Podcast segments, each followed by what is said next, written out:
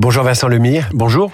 Merci d'être avec nous ce matin sur Radio Classique. Vous avez dirigé le Centre de recherche français à Jérusalem, rédigé une thèse sur la ville de Jérusalem dont vous êtes un de nos meilleurs spécialistes. Vous enseignez à l'université Gustave Eiffel et avez publié entre autres une histoire de Jérusalem en bande dessinée qui depuis un an est un très grand succès. Alors certains, euh, Vincent Lemire, s'attendaient à des libérations d'otages aujourd'hui. Elles n'auront pas lieu avant demain selon les dernières informations. Qu'est-ce qui pourrait faire échouer cette euh, libération Car il faut euh, s'attendre à toute éventualité? Oui, n'importe quoi peut faire dérailler le processus. Hein. Il y a tout un, il y a plein plein de conditions qui doivent être remplies. Il faut que, il faut que les couloirs soient sécurisés. Il faut que les listes soient bien établies. Euh, et puis il y a il y a libération des otages d'un côté, euh, libération des, euh, des, prisonniers palestiniens de l'autre. Euh, il y a y compris du côté israélien des recours, hein, mais qui a priori sont, ont été levés. Donc voilà, on sait que c'est, on savait que ça allait être tout un processus. On savait qu'on avait un petit peu le vendredi en, en deadline parce que vendredi c'est la grande prière pour les musulmans, c'est le Shabbat vendredi après-midi pour les juifs, donc ça devient un petit peu plus compliqué. Donc tout le monde pensait que ce serait aujourd'hui dans la journée. Euh, apparemment, il y a des contretemps.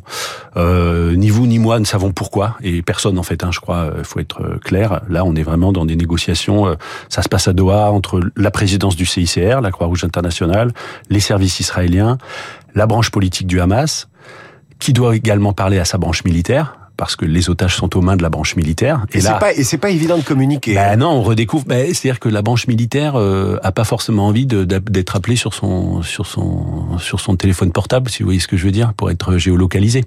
Donc c'est des choses très très concrètes qui font que euh, voilà, c'est c'est difficile, c'est long. Il faut que tout ça soit euh, soit sécurisé et ça met évidemment en tension comme vous l'avez dit, euh, la société civile israélienne, mais j'allais dire euh, nous tous en fait. Enfin, il y a quelque chose là, je pense ce matin, tous les gens qui nous écoutent, sont, on est dans un espèce de moment euh, un peu un peu suspendu. On, on, va y revenir ce moment parce qu'on est dans le moment et vous vous êtes historien, donc on essaiera de, mm. de, de resituer ce moment dans le temps long et dans et dans l'histoire d'Israël et de la, la, Palestine. Vous avez cité quand même des moments religieux, des moments de prière, le Shabbat, euh, les prières musulmanes. ça peut nous amener ça à dimanche ou à lundi et pas pas à demain. Oui, ça pourrait, euh, ça pourrait éventuellement euh, faire qu'on on passe par dessus euh, samedi, qu'on arrive jusqu'à samedi soir. Par ailleurs, ça se fera deux jours. Hein. Faut être clair aussi. là, les conditions à Gaza font que ça ne peut pas se faire la nuit. Pareil, il y a très très peu d'électricité. Enfin tout ça. Donc donc c'est deux jours. Et la nuit, là en ce moment, dans la région, elle tombe vers 16 heures. Et donc ça peut pas non plus être vers 15 heures. Enfin en fait, c'est très concret. ça peut ça peut effectivement être aussi dimanche dimanche dans la dans la dans la matinée. Il y a les signes concrets très prosaïque. Et puis il y a les symboles, il y a la symbolique de cette euh, négociation, euh, otage contre prisonnier, avec trêve de quatre jours. Euh, Est-ce que euh, l'existence même de cette négociation, quelques semaines après les massacres du 7 octobre, est une victoire pour le Hamas? Oui, euh, oui, parce que en fait, c'est ce que vous avez dit. Cette négociation, elle touche la colonne vertébrale des deux des deux identités nationales des deux côtés les prisonniers, c'est un consensus total du côté palestinien. Qu'on soit Hamas ou pas, hein, on peut être Fatah, on peut être complètement anti-Hamas, etc. La question des prisonniers, depuis toujours, il y a énormément de prisonniers, il y a énormément de familles palestiniennes, pas seulement à Gaza, mais aussi en, Cisjordanie, qui ont ou qui ont eu euh, des membres de leur famille euh, prisonniers.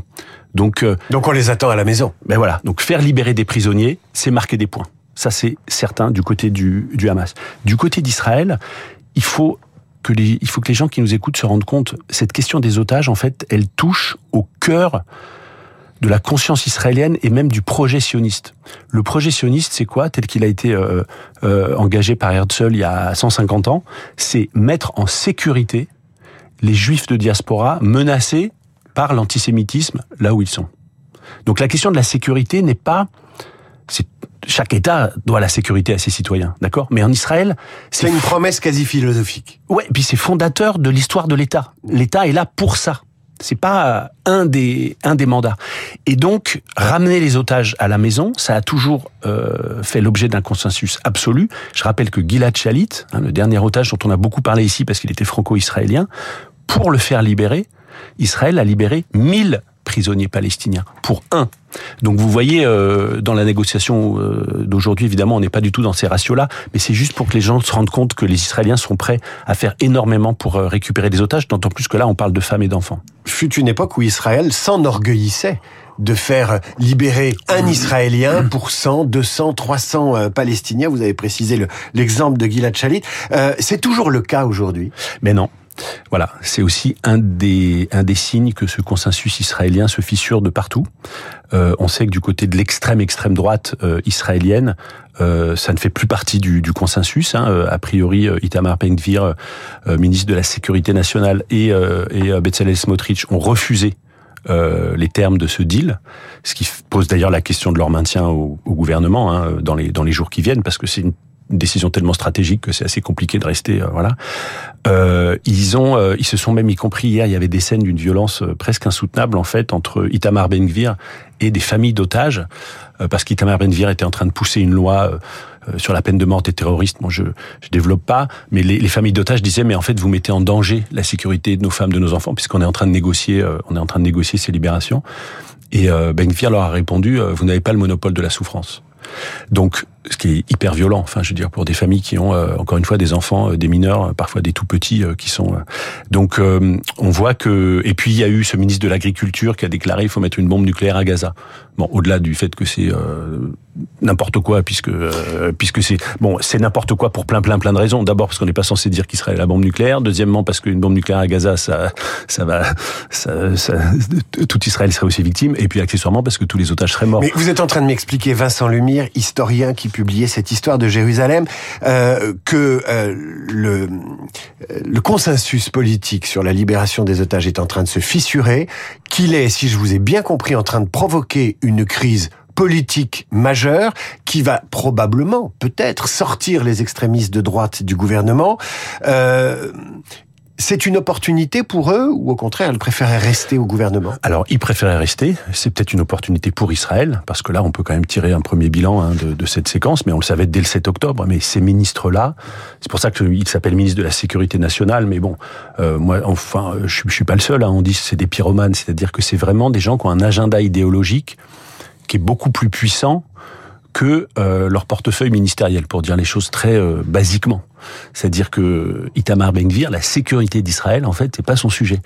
Et Smotrich non plus. Leur sujet, c'est annexer la Cisjordanie, le plus possible de colons, surarmer les colons, faire en sorte qu'ils échappent totalement au contrôle, y compris de l'armée et de la police israélienne. Ce qui veut dire que la prix, le, prix de la, de, la vie des otages euh, est secondaire. Voilà, il est secondaire par rapport à cet agenda-là. Et ce qui est assez frappant, c'est que, et vous avez raison, il y a de plus en plus de, de monde qui qui manifeste je dis bien manifester, qui se mobilisent, mais qui manifestent pour la libération des otages. Et on se rend compte que c'est les mêmes qui manifestaient avant le 7 octobre contre Netanyahou en disant tu mets en danger la sécurité du, du pays avec tes ministres pyromanes. Donc on a effectivement un consensus euh, national israélien qui était complètement fragilisé avant le 7 octobre, qui s'était d'une certaine manière reconsolidé après dans le trauma et qui euh, qui est en train de se fissurer à Failles, voilà, ouais. Deux questions d'ordre diplomatique, Vincent Lemire. Euh, Emmanuel Macron recevait hier des représentants diplomatiques de plusieurs États arabes. Est-ce que la France pèse encore dans la région? Euh, Est-ce que vous lisez sa politique au Proche-Orient et notamment concernant ce conflit? Alors, oui, parce que la France a un siège au Conseil de sécurité de l'ONU, un siège permanent. Il faut toujours le rappeler, et euh, il serait bon de s'en servir de ce siège. C'est le seul État de l'Union européenne qui a un siège au Conseil de sécurité. Euh, donc, euh, donc ça, c'est, voilà. Depuis quelques semaines, c'est vrai qu'il y a eu ce qu'on a appelé des zigzags, et je l'ai dit plusieurs fois. Euh, la position d'Emmanuel Macron en particulier, lui, hein, euh, a été considéré comme assez illisible, parce qu'en fait, selon les personnes à qui il s'adressait, il disait à peu près tout et son contraire. Là, ce dont on se rend compte, c'est que tout ça a été repris en main de façon très professionnelle par la ministre euh, Catherine Colonna, qui est une grande diplomate. Qui avait été critiquée d'ailleurs. Oui, oui, mais elle, elle sait faire. Enfin mm. voilà, elle, elle sait faire de la. C'est un métier, la diplomatie. Les États euh, arabes écoutent les diplomates français. Ils écoutent Catherine Colonna. Oui, ils écoutent Catherine Colonna. Et ils écoutent Catherine Colonna parce qu'elle ne change pas de position. Elle a une ligne. Et euh, là, on voit bien qu'on va dire que Macron s'est mis un petit peu euh, en retrait, et je pense qu'il a eu raison, et il, laisse faire euh, les professionnels, et c'est, et c'est pas plus mal. Dans le, dans le moment où on est, il faut, il faut, il faut laisser euh, faire les pros.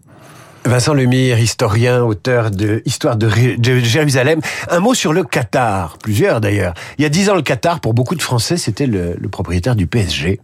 Euh, Aujourd'hui, c'est un petit État, euh, 2 millions et demi euh, d'habitants, qui surgit dans ces négociations pour libérer les otages.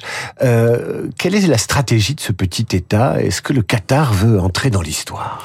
Mais oui, le Qatar, c'est ça. Le Qatar, c'est un, un intermédiaire. On a, j'ai souvent dit, c'est un, un hub c'est un hub euh, aérien, euh, c'est un hub financier, c'est un hub culturel, sportif. Euh, c'est un hub sportif. Voilà, c'est en fait c'est un État. ils, excellent en particulier dans ce rôle-là hein, de, de middleman, d'intermédiaire. on sait que toute une bonne partie de la direction politique du Hamas est à Doha. et elle n'est pas inquiétée, ni par et, et les services de renseignement israéliens sont à Doha avant le 7 octobre et même y compris après le 7 octobre, les services israéliens parlent avec la branche politique du Hamas. Ça peut paraître peut-être choquant pour les gens qui nous écoutent, mais c'est comme ça. Euh, moi, je l'ai dit dès le 8. J'ai dit cette question des otages, elle change tout. C'est du jamais vu. Et donc, il y aura des négociations. C'était très dur à entendre quand je le disais le 8, mais je le savais, on le savait. Et d'une certaine manière, pareil, ça peut être choquant, mais on voit bien que cette négociation, elle permet du coup la discussion sur une trêve. Trêve humanitaire. Quatre jours, peut-être cinq jours une discussion sur une trêve, ça peut amener à des discussions sur le cessez-le-feu. Enfin, c'est terrible à dire, mais ça, c'est un peu les ruses de l'histoire, et là c'est l'historien, c'est que parfois il faut en passer par des choses, euh, oui, qui peuvent être sur le plan éthique ou moral extrêmement choquantes, mais pour sortir d'une situation qui est, qui est absolument catastrophique. Vincent Lemire, je vous ai un peu maltraité car vous êtes historien et je vous ai obligé à parler de l'actualité. Euh, néanmoins, si on se remet dans le temps long, j'ai une double question que vous devez traiter en une minute. Euh, à quel moment de l'histoire euh, d'Israël et de la Palestine nous trouvons-nous? Est-ce qu'on est à un moment charnière, un moment de rupture, où on est dans les soubresauts de l'histoire? Et puis, euh, la solution à deux États, y croyez-vous encore? Mais dans cette euh, dans cette bande dessinée, dans cette histoire de Jérusalem en bande dessinée, on raconte justement que en 1947, à l'été 1947, l'ONU en fait avait deux projets pour pour trouver une solution à cette. Il y avait un projet, c'était un État national unique, un État binational fédéral arabes et juifs euh, en Palestine. Et puis l'autre projet, c'était une partition entre un État juif et un État arabe. Euh, finalement, seul le, projet de partition a été mis au vote. Euh, voilà, c'est pour dire. Et dans cette BD, on va trouver plein plein de choses comme ça qui permettent, qui vont permettre peut-être aux auditeurs de recaler ce qui est en train de nous arriver, parce que les auditeurs, je pense qu'ils sont assommés, ils sont un peu sidérés depuis le 7 octobre en permanence. On peut recaler ça dans le temps long, jamais relativiser, euh, recontextualiser, ça n'est jamais relativisé. D'ailleurs, il n'y a pas de précédent à ce qui s'est passé le 7 octobre. Il n'y a aucun précédent à la violence de ce qui se passe à Gaza depuis euh, le 7 octobre aussi. N'empêche que, en recalant ça dans le temps long, eh ben on peut, euh, on peut mieux comprendre et on peut mieux, j'allais dire, accueillir et peut-être préparer la suite. Vincent Lemire, historien, un grand merci d'être venu à Radio Classique ce matin. Je recommande vivement, vivement, vivement à nos auditeurs votre histoire de Jérusalem en bande dessinée, parue aux éditions des Arènes, 4000 ans d'histoire racontée par vous et dessinée par Christophe Gauthier qui a notamment collaboré au long métrage euh, Les triplettes de Belleville, l'histoire de Jérusalem qui a déjà séduit près de 80 000 lecteurs. À suivre et qui va être traduit dans plusieurs langues, en arabe et en hébreu. Mm. C'est important. Merci infiniment. À suivre sur Radio Classique, le rappel des titres, la revue de presse d'Hervé Gattegno et Franz-Olivier Gisbert, notre esprit libre.